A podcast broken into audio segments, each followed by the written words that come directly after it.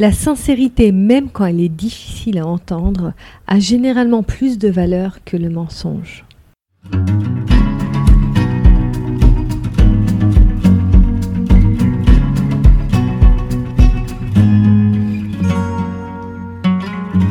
Bonjour à tous, je suis Eva Ledemé, spécialiste en gestion du stress et des émotions et je vous partage ici mes conseils bien-être et de santé psychologique. Aujourd'hui, je réponds à la question comment récupérer une personne à qui on a menti? Mais avant d'aller dans le détail de cette réponse, j'aimerais surligner une chose. Le mensonge est perçu comme une trahison au sein du couple. Alors attention, ce partage peut être désagréable à entendre pour les personnes qui ont tendance à mentir même pour protéger. Et ma réponse à cette question va être très directe. Cela ne dépend pas de vous, mais de la personne qui a été trahie, manquée de respect ou blessée par ce mensonge.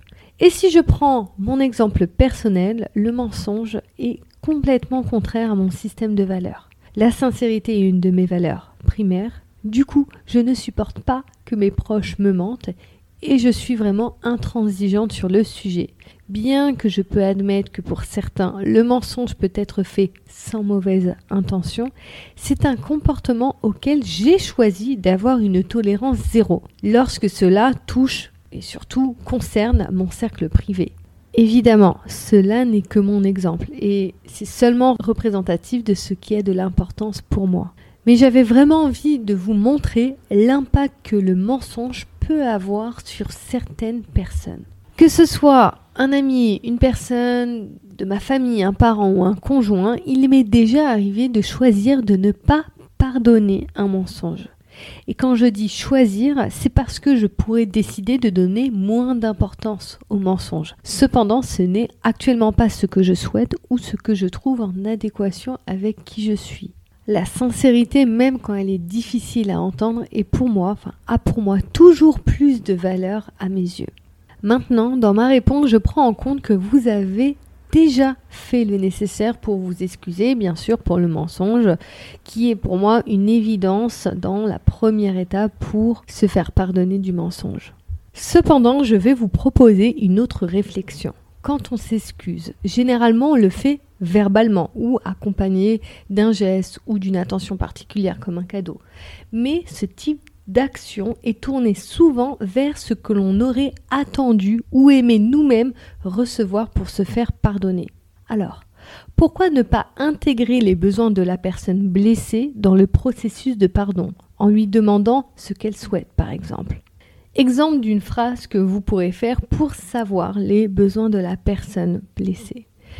Je souhaite vraiment que tu puisses me pardonner de, et là vous précisez la raison. Car je sais que je t'ai énormément blessé. Est-ce que tu saurais me dire ce que je pourrais faire pour que tu acceptes mon pardon? De cette manière, vous demandez à la personne comment vous pouvez l'aider à vous pardonner. Et cela peut vraiment être bénéfique pour vous aider à avoir le pardon de la personne. De plus, au travers de cela, vous reconnaissez la douleur de l'autre et valorisez ce qu'il pourrait avoir besoin pour accepter vos excuses.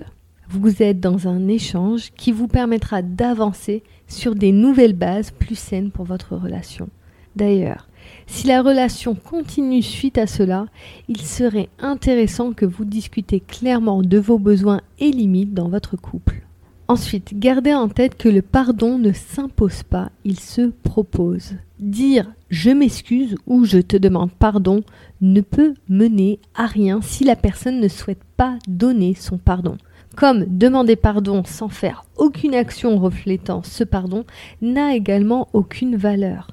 Le pardon n'est pas unilatéral, il demande un investissement des deux parties et on peut avoir tendance à l'oublier. Enfin, j'ai noté dans la question qu'il y a le mot récupérer. Même si je suis sûre que vous avez dû le mettre dans le sens relationnel, on ne récupère jamais une relation ou une situation, car cela fait partie du passé et qu'on ne peut pas revenir en arrière comme modifier notre passé. On ne peut pas récupérer une personne car on ne peut posséder personne, conjoint, enfant, ami, personne ne nous appartient. C'est d'ailleurs ce qui fait la beauté d'une relation et nous pousse à faire des efforts pour l'autre. Et quand nous savons que l'autre est autant libre de ses choix que nous le sommes, cela nous encourage encore plus à le respecter, en considérant avec attention ce qu'il est et ce qu'il a besoin et ce qui le rend heureux. Les relations peuvent vraiment nous pousser à nous rendre meilleurs. Et d'ailleurs, ça devrait être l'un de nos premiers objectifs dans notre couple ou dans nos relations personnelles. Et c'est aussi l'objectif premier de toute relation équilibrée et nourrissante.